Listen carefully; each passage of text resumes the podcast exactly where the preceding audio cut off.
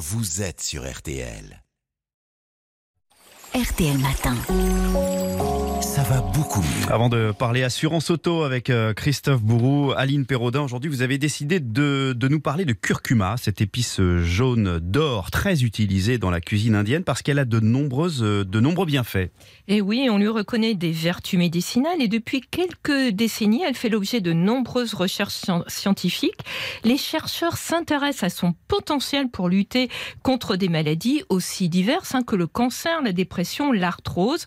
Et récemment, bien, des scientifiques ont démontré l'efficacité du curcuma contre certains troubles digestifs. Quel type de problème digestif? Alors, ils ont confirmé, vous savez, une propriété qu'on prête traditionnellement au curcuma. Par exemple, en Thaïlande, on l'utilise contre l'indigestion ou des ballonnements. Mmh. Et l'étude qu'ils ont menée a porté sur des personnes qui souffraient de dyspepsie fonctionnelle. Oh là là, qu'est-ce que c'est que ça? Alors, c'est un nom bizarre, mais c'est un trouble très fréquent sans avoir une maladie digestive. On digère mal, on ressent des sensations d'inconfort et de pesanteur après les repas et des douleurs au niveau de l'estomac. Figurez-vous que les chercheurs ont montré que le curcuma était donné sous forme de gélule, hein, était aussi efficace qu'un médicament qui réduit l'acidité gastrique, généralement prescrit pour les maux d'estomac. Ouais, en plus, c'est naturel. Ouais. Et est-ce que le curcuma peut aussi soulager les, les douleurs articulaires? Alors, son principe actif, c'est la curcumine, hein, qui a de puissantes propriétés anti-inflammatoires.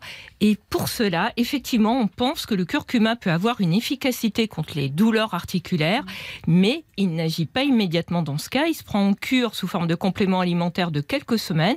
Et encore une fois, les résultats peuvent varier d'une personne à l'autre. Si on souhaite essayer, il est quand même préférable d'en parler à son médecin hein, si on suit un, un, traitement, parce qu'il y a des interactions possibles avec des médicaments anticoagulants, des traitements anticancéreux. Mmh. Et puis, il y a des doses à ne pas dépasser parce qu'il peut être toxique pour le foie. Il est aussi déconseillé en cas de calcul biliaire hein, parce qu'il stimule la production de bile.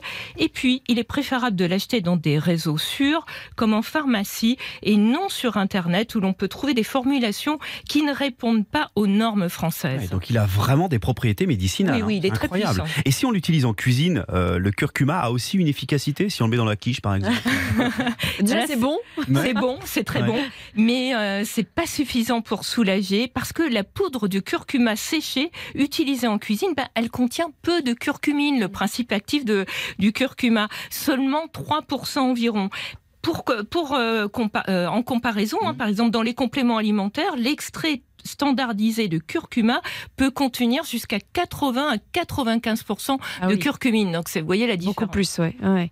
Et plus, Ouais. En plus, elle est très mal absorbée. Hein.